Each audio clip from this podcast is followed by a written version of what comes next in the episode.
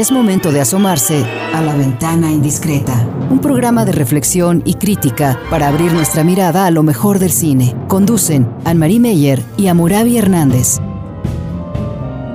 La ventana indiscreta. Iniciamos.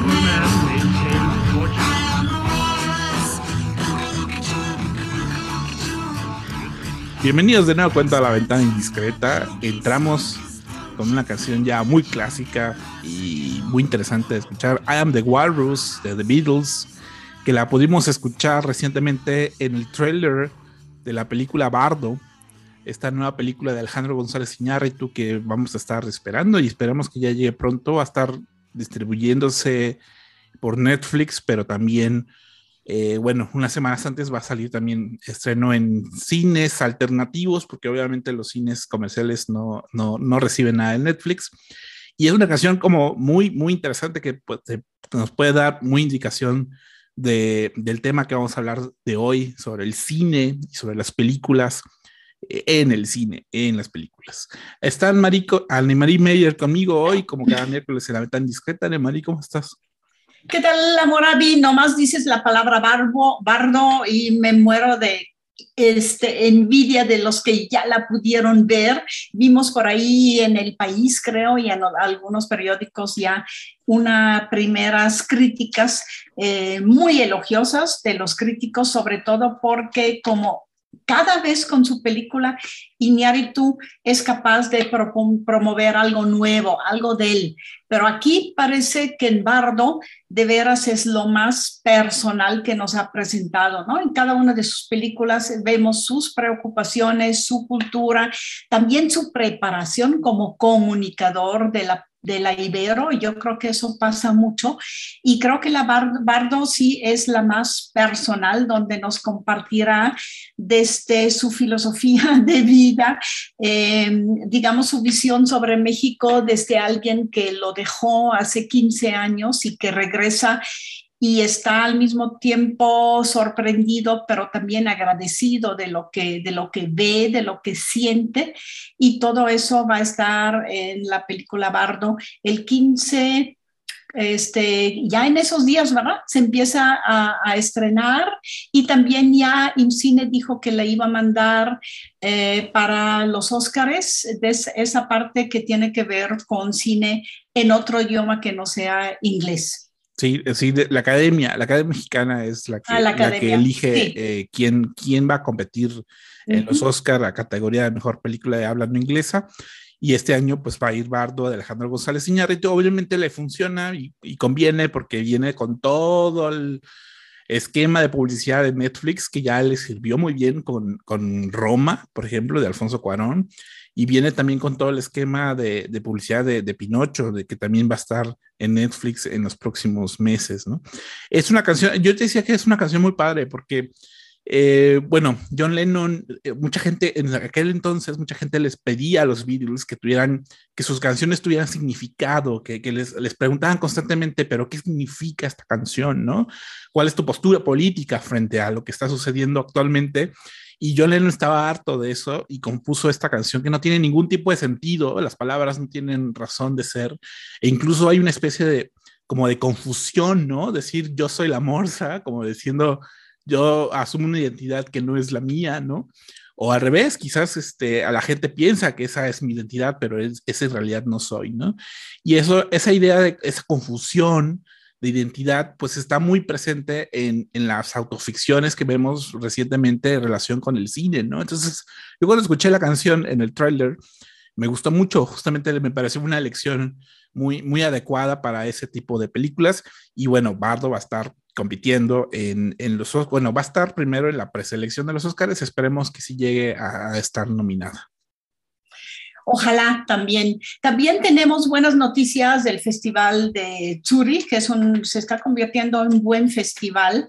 Eh, después de Sebastián, ahí estuvo también de Laura Mora, la colombiana, Los Reyes del Mundo, que ganó eh, plata en el Festival de San Sebastián y Oh, sorpresa, también en Zurich la película de la colombiana ganó uno de los tres grandes premios, Los Reyes del Mundo de Laura Mora, pues hay que escribirle luego, luego al FIC para tenerla aquí por lo menos en junio para que la podamos ver. Eh, yo, a mí me gustó mucho Matar a Jesús, incluso me gustaría mucho invitarle a ella al programa, pues trataremos de conseguir un Zoom con ella, Amorabi, ¿cómo ves? Porque que en, en, Colombia e incluso en una ciudad como Medellín, que ha tenido una fuerte, digamos, carga de investigadores últimamente, pero no tanto de realizadores, sería importante que nos hable ella del cine colombiano. Trataré de contactarla, a ver si podemos entrevistarla un día de eso para que nos hable de Matar a Jesús, de los Reyes del Mundo y del cine en Colombia, ¿no? Sería, eh, yo lo siento como los hermanos, los hermanos un poco más al sur. Sigue, sigue, cosechando premios, los Reyes del Mundo. Sí, y obviamente, sí. pues eso habla pues muy bien de la película, muy bien de la directora, eh, genera más expectativa de poder ver la película. Probablemente, si no está en el FIC, pues va a estar en algún otro festival. Esperemos que en Morelia o en, o en alguno más cercano. El FIC el próximo año va a ser de nueva cuenta en junio. Entonces falta todavía mucho para eso, pero, pero esperemos que sí salga pronto. También Pino, Pinocchio, hay, hay noticias, ¿no? ¿Tú, tú tienes noticias de Pinocho. Sí, tengo noticias y sobre todo también eh, tanto en un video de, Guillermo del Toro como en de otra gente que estuvo en la producción, creo que tienen como este, la visión de decir Pinocchio en italiano, porque Pinocho se les hace como una versión demasiado Disney, desde que Disney este, tuvo su, su uh, película famosa, pero el Pinocchio de, Guillermo del Toro va a ser muy diferente. Yo volví a leer el cuento italiano, me gustó, tiene su lado oscuro, tiene su lado incluso pesimista sobre el ser humano y sobre la esencia de, de, la vida. Eh, y esa búsqueda también del, del sentido de, de, la vida y de la muerte también, pero estoy segura que la versión que hizo Guillermo del Toro es muy diferente a todas las versiones que hemos visto hasta hoy, ¿no? Él de veras la volvió suya tiene que ver con su niñez, tiene que ver con sus preocupaciones y nos va a acercar también a través, él es muy, está muy orgulloso del stop motion, dice que también es un homenaje a la animación stop motion que tiene también su lado digital, pero finalmente sí es los mover los muñecos físicos, los puppets físicos, y no es nada más este, la animación tan plana que estamos viendo este, últimamente, ¿no? Amurabi, por eso también por nuestros amigos que trabajaron en la película aquí en el taller de, del Chucho, pues tengo tantas, tantas ganas de ver también la película de Pinocchio.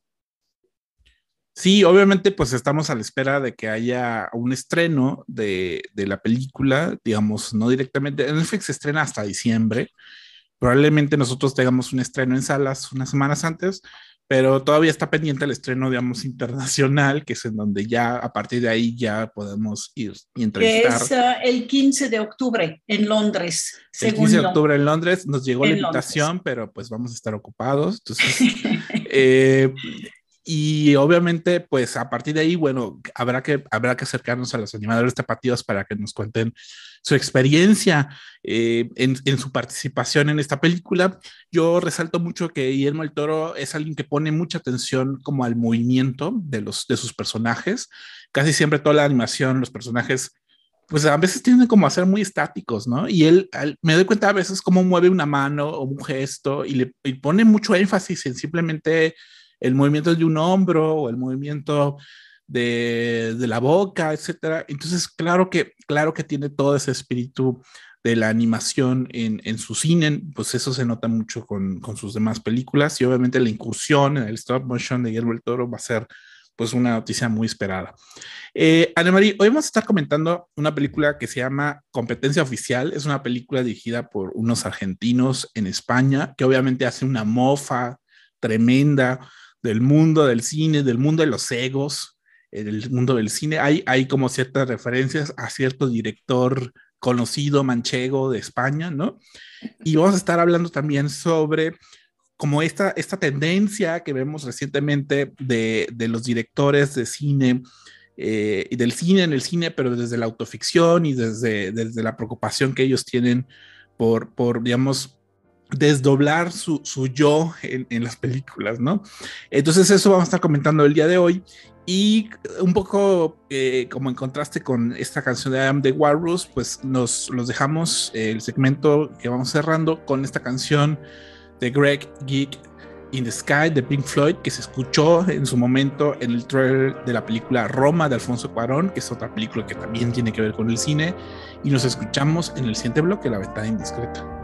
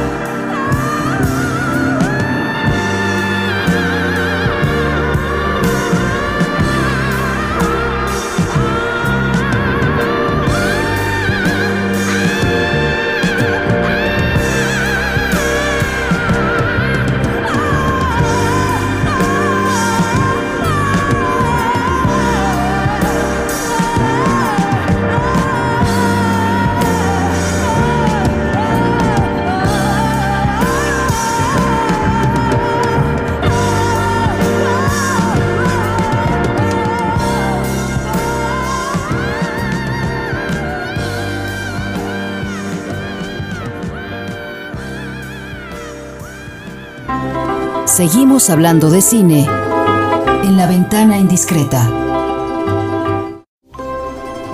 Es momento de asomarse a la ventana indiscreta.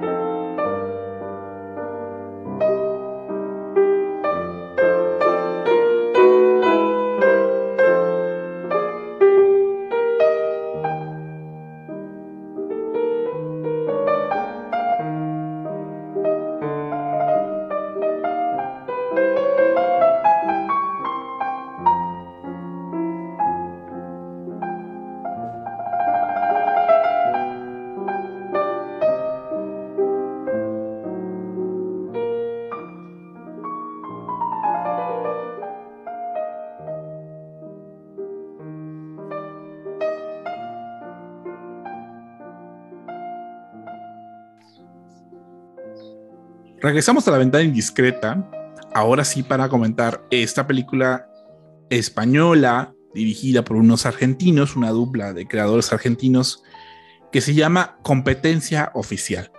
Y la música que acabamos de escuchar, justamente eh, este nocturno de Frédéric Chopin, se escucha en la película justamente como una especie de referencia a eh, pues cierta tranquilidad, cierta rivalidad que aparece en la película. Em, competencia oficial regularmente se le dice así a las secciones oficiales que hay en las competencias de los festivales de cine. Digamos, es el premio principal, la competencia principal. Y obviamente hay una aspiración enorme por parte de muchos directores de formar parte de las competencias oficiales de los festivales, como Cannes, como Venecia, como San Sebastián, como Guadalajara. y obviamente, pues aquí tiene un doble sentido, porque habla más bien de una rivalidad, de una competencia que sucede en el interior de la preparación de una película. Eh, empieza la película de manera muy chistosa, de pronto un empresario dice de la nada, se le ocurre decir, necesito dejar un legado, ¿qué puedo hacer? ¿Puedo hacer un puente o puedo hacer una película? Dice, tengo que hacer una película, aunque no sepa nada de películas, no sabe nada de libros, compró un libro carísimo, pues, para poder hacer la adaptación, pero sin saber la historia ni nada. Él lo que le interesa es simplemente dejar su legado y dejar su nombre y su marca y que la gente aparente, aparentemente piense que está haciendo algo bueno, ¿no? Y entonces contrata supuestamente algo que él dice los mejores, los mejores que hay en el cine, que es una, un, un término que constantemente están criticando en la película, porque no hay manera de decir que algo sea lo mejor en el cine, ¿no?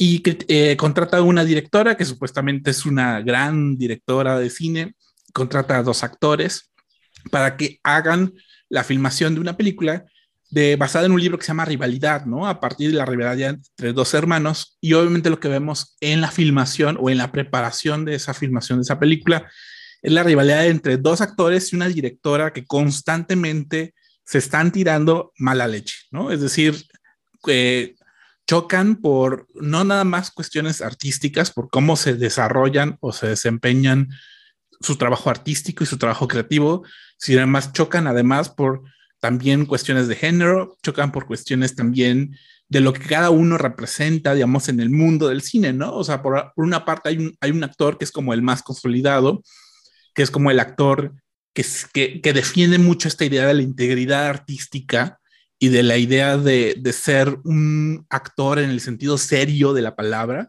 Y luego está el otro actor que es más bien una estrella de cine, que es muy reconocido, muy, muy popular, pero que no necesariamente tiene la calidad artística o la calidad técnica que debería tener un actor.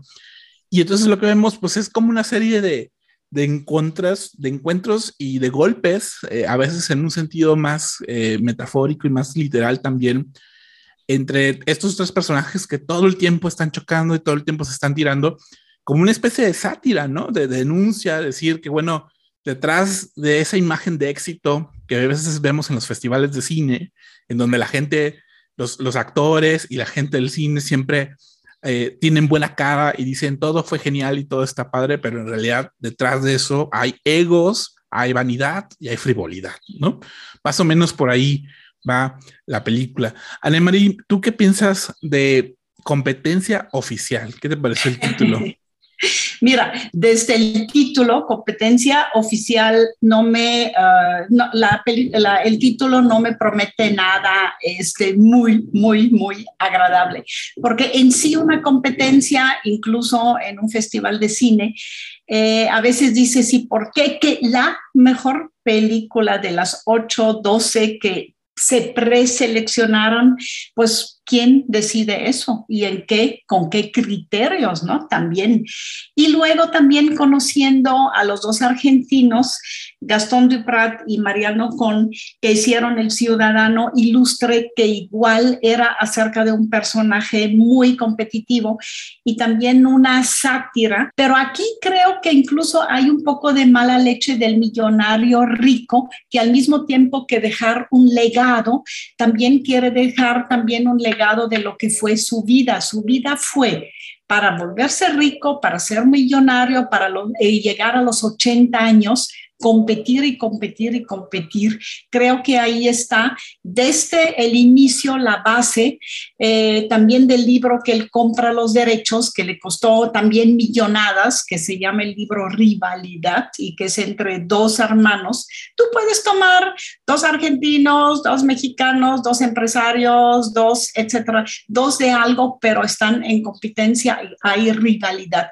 Creo que empezando con eso ya hay que esperarnos a lo que después nos ofrece la película. Poner ahí en medio una directora que también ella compite hasta consigo mismo porque quiere hacer la mejor película de su vida, la tal Lola, eh, y entonces escoge los dos mejores actores. Uno, como ya dijiste tú, que es el viejo actor que se, digamos, eh, que incluso da clases de, teatro, que, clases de actuación, que tiene un método de identificarte con el personaje.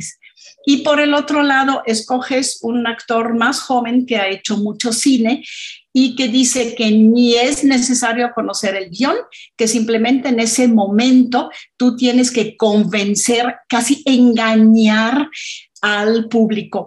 Y así es toda la película de, ejercicio en ejercicio que les pone la Lola a los dos de ellos. Ella promueve esa rivalidad, esa, ese enfrentamiento, enfrentamiento de dos estilos de hombres, dos estilos de actuación, dos estilos de asumirse como falso o verdadero, una historia de la que, con la que tú trabajas y finalmente dos maneras también de engañar al público. No sé si por ahí la sentiste tú.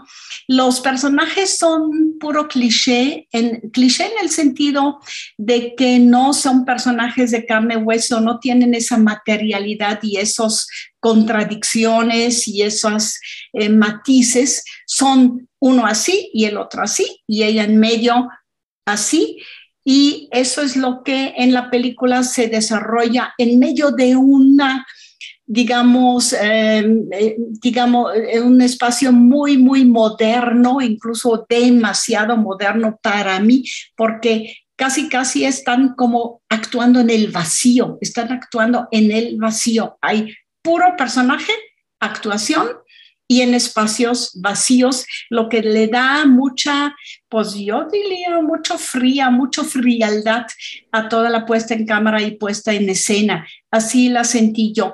Interesante, hay buenos este, momentos, luego los platicaremos, pero en sí no es una película para emocionarse. Sí, no sé si era la intención original, querer emocionar. Quizás estamos muy acostumbrados a la idea de que el cine nos tenga que emocionar. No es una película fácil de, de vivir.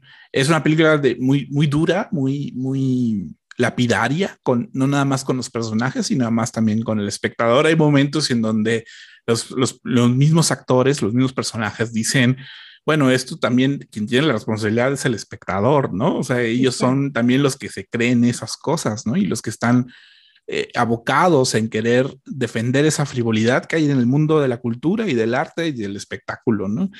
Y obviamente el que esté toda esta preparación, que me parece una preparación más actoral del teatro que del cine, em, eh, en, en, puesta, en este museo o en esta galería eh, de arte casi casi contemporáneo, Em, le, da, le abona todavía más a esa frialdad con que los personajes se tratan, ¿no?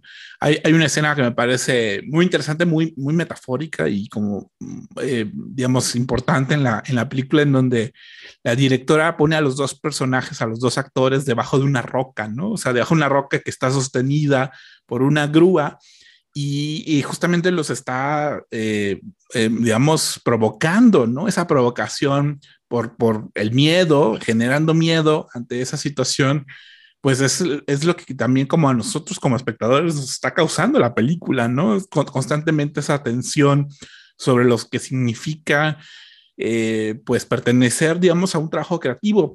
Ahora, pues probablemente la película le, le, le, perjudique que, digamos, que nada más haya unos cuantos personajes en escena, digamos, en, en una filmación real, regularmente hay 20, 30, 40, 50, 100 personas alrededor de los actores, ¿no? Y aquí solamente hay apenas dos, tres actores en escena. Eh, lo que por eso decía, me parece mucho más teatral que cinematográfica, por, decirlo de una manera, ¿no? Entonces creo, creo que también esa, eh, esa falta, digamos, como de calidez que puede haber en, en una filmación, pues creo que no, no, sabría qué pensar de eso en la película, ¿no? O sea, creo, creo, que la intención de los, directores es otra, pero tampoco me, me siento eh, como, que, como queriendo darles el, su razón, ¿no? Eh, como, que, como queriéndome sumar a esa propuesta, tampoco no me siento con ganas de decir, claro, tu sátira o tu comentario, pues sí es incisivo, pero también es cierto, ¿no? Yo creo que la película no habla sobre cine en el cine, sino eh, provoca tanto en ellos la rivalidad que parece más, digamos, preparar quizás una obra de teatro o preparar un duelo o preparar este, una lucha de box, por ejemplo, entre dos hombres, eh, que una película, ¿no? Porque no es en pro de la película que los incita a, este Lola, pero también el guion, a enfrentarse, sino a provocarles a ellos reacciones muy fuertes. Ya dijiste una, eh, por ejemplo, de los ejercicios que les pone Lola, que es ponerles arriba una roca que puede caer en cualquier momento.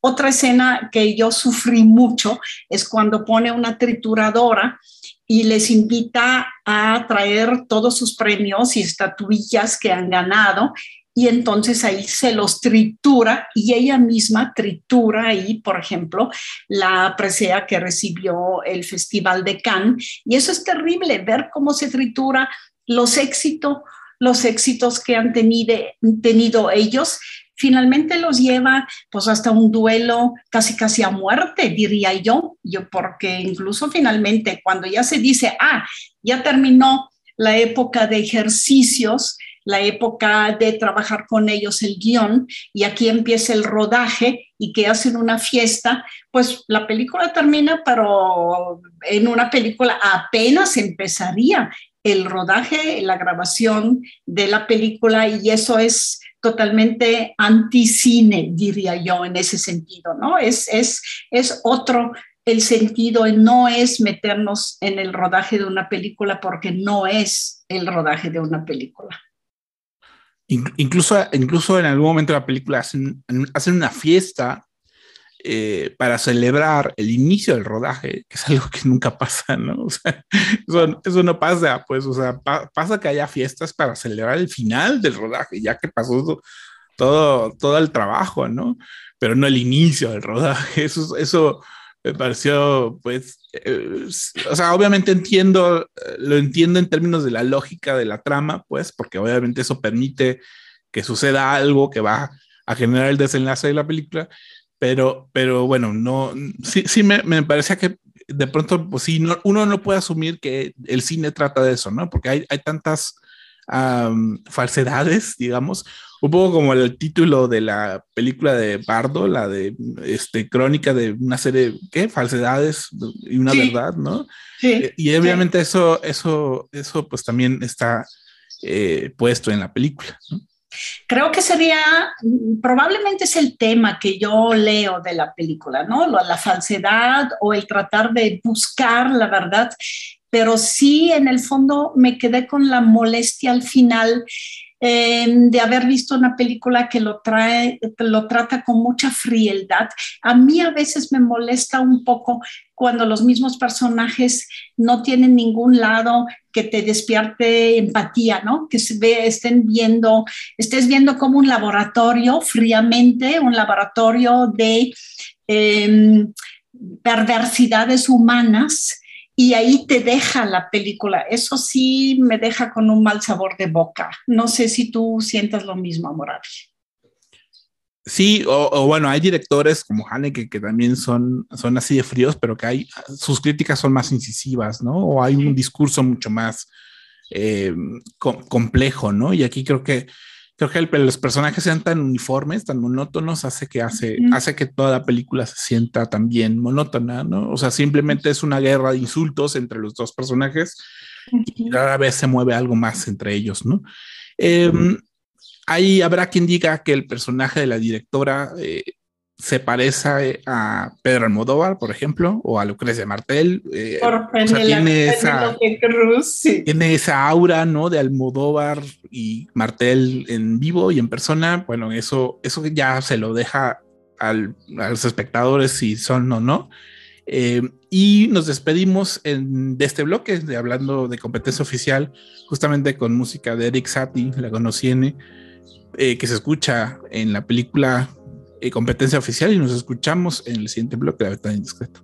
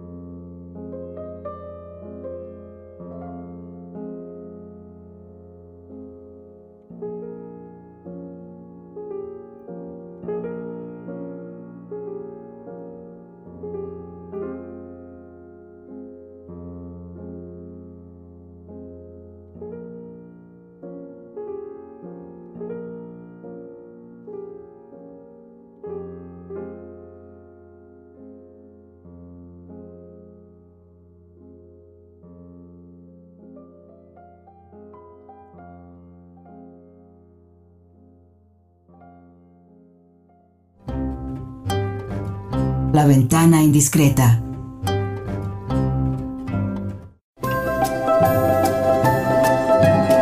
La ventana indiscreta.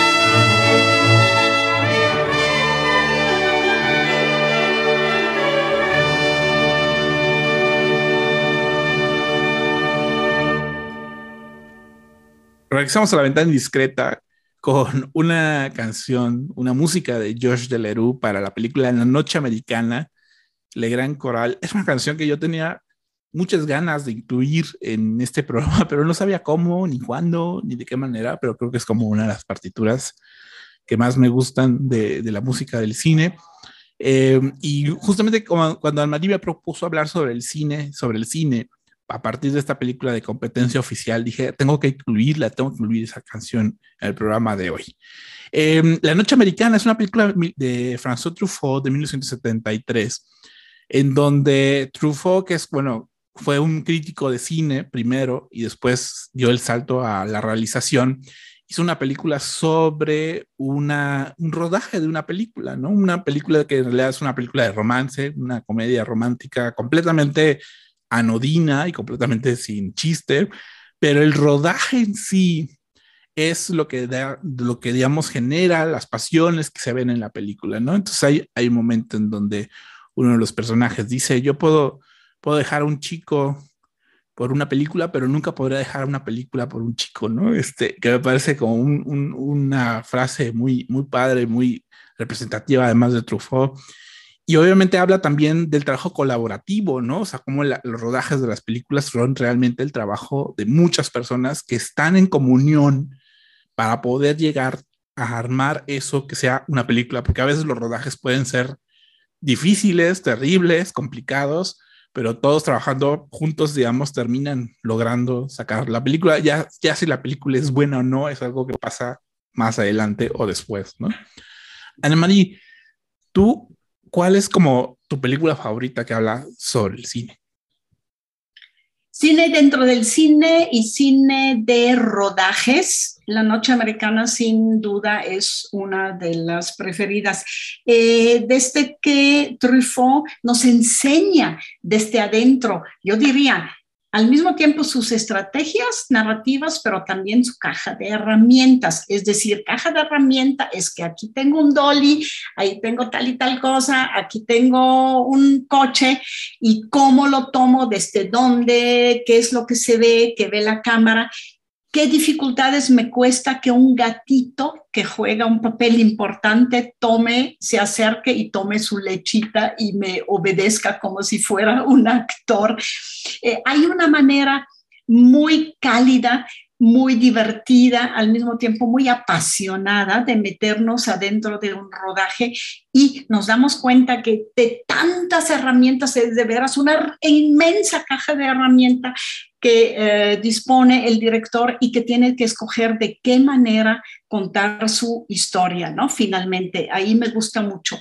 Por el otro lado, yo también pondría aquí Dolor y Gloria de Almodóvar, que es más otro punto de vista, es como lo que un realizador siente, vive, eh, comparte con eh, los espectadores de su manera de asumirse como creador de una película, pero también de sufrir de su propio cuerpo. Aquí Almodóvar nos dice todas las enfermedades de los que ya este, con un poco más de edad este, sufre y nos comparte a lo mejor un poco, un poco de manera hipocondríaco de cómo él sufre como, como este realizador.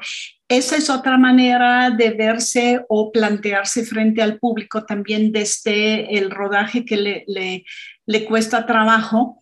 Otra que me gusta mucho de ese sentido es Good Morning Babilonia de los hermanos Taviani, es de 1987 que ahí se trata más bien de hacer una gran producción histórica con elefantes, con egipcio, con cosas exóticas y todo eso. Es un poquitito satírica por un lado, pero no tanto, porque sí nos muestra todo lo alrededor de lo que podría ser un estudio de cine también y dos hermanos como los hermanos Taviani que desde adentro este, nos cuentan y nos comparten eh, la dificultad de hacer este, películas. Eh, no sé si tú quieres seguir también con tu preferida, Amurabi. Bueno, mi preferida era esa de, de, La Noche Americana. Soy muy fan de, de eh, La Rosa Púrpura del Cairo, de Woody Allen, ¿no? Este, en cómo, el, el, digamos, los personajes, hay un personaje de una película que se sale de la pantalla, ¿no? Literalmente se sale de la pantalla para seguir, eh, para ser libre y para, digamos, vivir un amor en la vida real, digamos, el amor que ve en la, digamos, que de la historia a la que pertenece, ¿no? Y de una espectadora que su vida real es completamente desastrosa y triste y a partir de, eh, eh, digamos, tener ese romance con, con, un personaje de ficción, que también hay un, hay un diálogo muy padre, ¿no? Que te, te dice, bueno, es, es, de ficción, pero pues no importa, nadie es perfecto, ¿no? eh, y, lo, y pero aún así logra, este, eh, digamos, eh, no deja de, pues de, de, mostrar la ilusión y las desilusiones que a veces supone lo que vemos en pantalla, ¿no? Las, las proyecciones que vivimos en pantalla. Muchas, muchas películas que hablan sobre el cine, a mí a veces me da la impresión que los directores están queriendo advertir que el mundo del cine es terrible, ¿no? O sea, un poco como competencia oficial, eh, que, que la gente que trabaja en el cine es gente muy perversa o a veces eh, muy egocéntrica, muy vanidosa. Hay como, hay como muchos pecados, digamos, en el mundo del cine y, y, muchas películas tienden como a advertir sobre ellas, ¿no? O sea, pienso, por ejemplo, en, en películas como The Player de Robert Almond, esta sátira, esa sí me parece una buena sátira sobre el mundo de Hollywood, ¿no? Y como, como, como, como hay un montón de engaños y, y de trucos para, digamos, conseguir eh, lo que la gente, lo que los poderosos quieren, o incluso películas muy clásicas como Sweet Smell of Success, que me parece una película que también son personajes muy detestables y deleznables, pero, pero realmente eh, impactan, ¿no? Este, el, digamos, el, los límites a los que llegan los personajes para poder lograr esa imagen de éxito que a veces aparenta el cine, ¿no? Entonces, de pronto hay, muchas películas que, que, que, quieren como eh, quitar el velo de lo que aparentemente hay, de, de, la aparente belleza y éxito que hay en el mundo del cine del teatro y el espectáculo. Sí, hay películas también que nos quieren enseñar, bueno, enseñar, este, lo aprendemos, aunque no queramos, porque son películas maravillosas, como Cantando bajo la lluvia, que ahí vemos eh, cómo del cine mudo al cine sonoro hubo cambios que, por ejemplo, de repente una que era una actriz estrella maravillosa en cine mudo tenía una voz tan chillante que no funcionaba para cine sonoro. Y toda la narración está alrededor de ese problema o el artista también eh, de, de Hassanavi Vicius, ese Michel. Sí, dificulta, me dificulta su nombre del francés. Maravillosa también que trabaja este, también sobre el cine mudo. Tú hablaste de nostalgia, sí es un poco nostalgia de viejos mundos, pero también es como información al este, espectador de cine, el apasionado del cine, de, que, de cómo el cine se ha desarrollado y cómo empezó y cómo tuvo que pasar por varios Godard les llamaba catástrofes, del cine mudo al sonoro, del cine blanco y negro al color, o ahora del cine digital.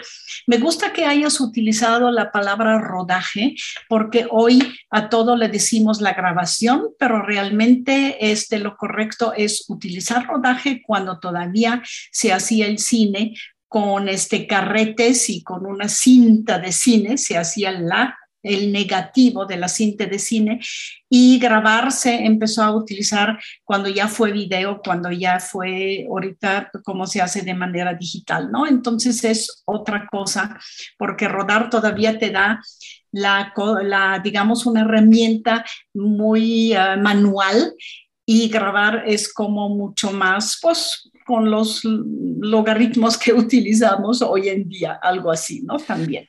Aunque yo no sabría si, si, si, se puede seguir hablando de rodaje cuando hay muchas películas, estoy hablando de las películas de Marvel, por ejemplo, que eh, pues no es rodaje como tal, ¿no? O sea, filman a, una, a un solo actor hacer sus escenas y luego en otro momento filman al otro actor y luego nada más los pegan en la pantalla como si fueran animación, literalmente si fueran animación, los pegan en la pantalla y ya parece que están hablando entre ellos, pero en realidad nunca se conocieron los actores, nunca tuvieron una relación. Eh, eh, de frente, ¿no? Esta, eh, eso pues también George Lucas eh, es el responsable de, querer implementar esos modelos, digamos, de, filmación. Ahora que viene Avatar, por ejemplo, la, las secuelas de Avatar, pues también son, son filmaciones completamente ausentes de rodaje, digamos, en el sentido tradicional de la palabra. Entonces, obviamente, est estas películas que hablan sobre rodajes, pues creo que en algún momento de la vida sí van a aparecer, van a aparecer este, como si fueran de otro mundo o de otra historia o de otra época, ¿no? De otro tipo de cine, Amurabi, de otro tipo de cine. Y lo interesante es como espectadores sí notamos la diferencia, este, sí notamos si hay de veras convivencia entre los actores y algo que se, que crea, se crea espacialmente ahí mismo o si es una imagen plana de, uh, pues compuesta por animación y ciertas imágenes, ¿no? También. Bueno, otra película que me gusta mucho de las nuevas también sobre cine fue Mank de David Fincher, ¿te acuerdas? Porque reúne, según yo, la primera parte que es como de una idea, un personaje casi solitario hace un guion, lo que hoy en día ya casi casi, casi, casi no, no, este, no funciona o no lo hacen así.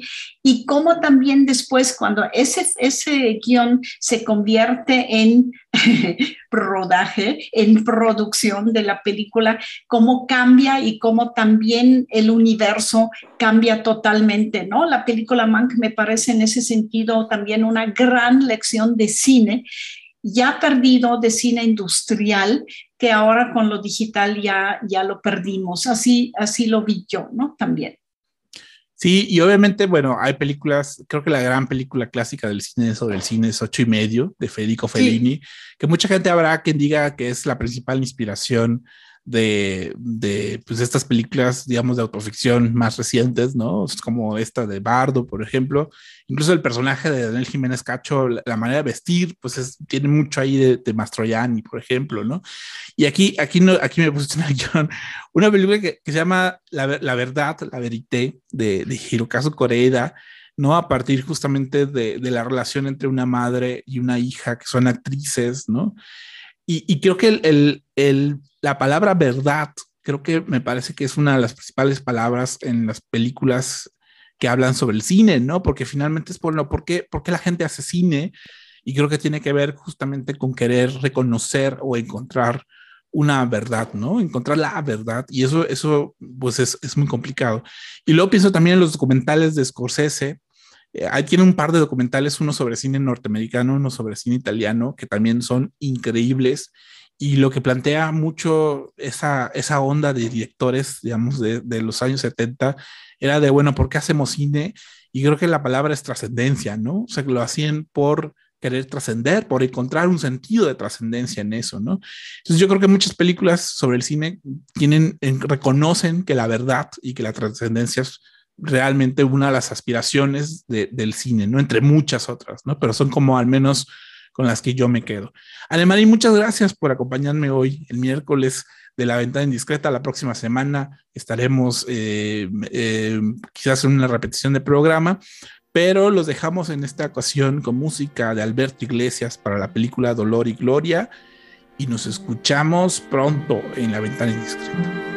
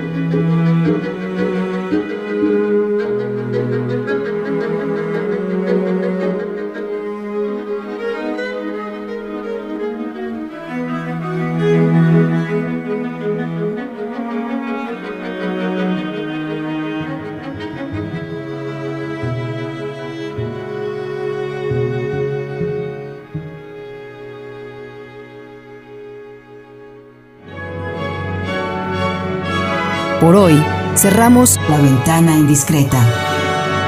Nos escuchamos la próxima semana.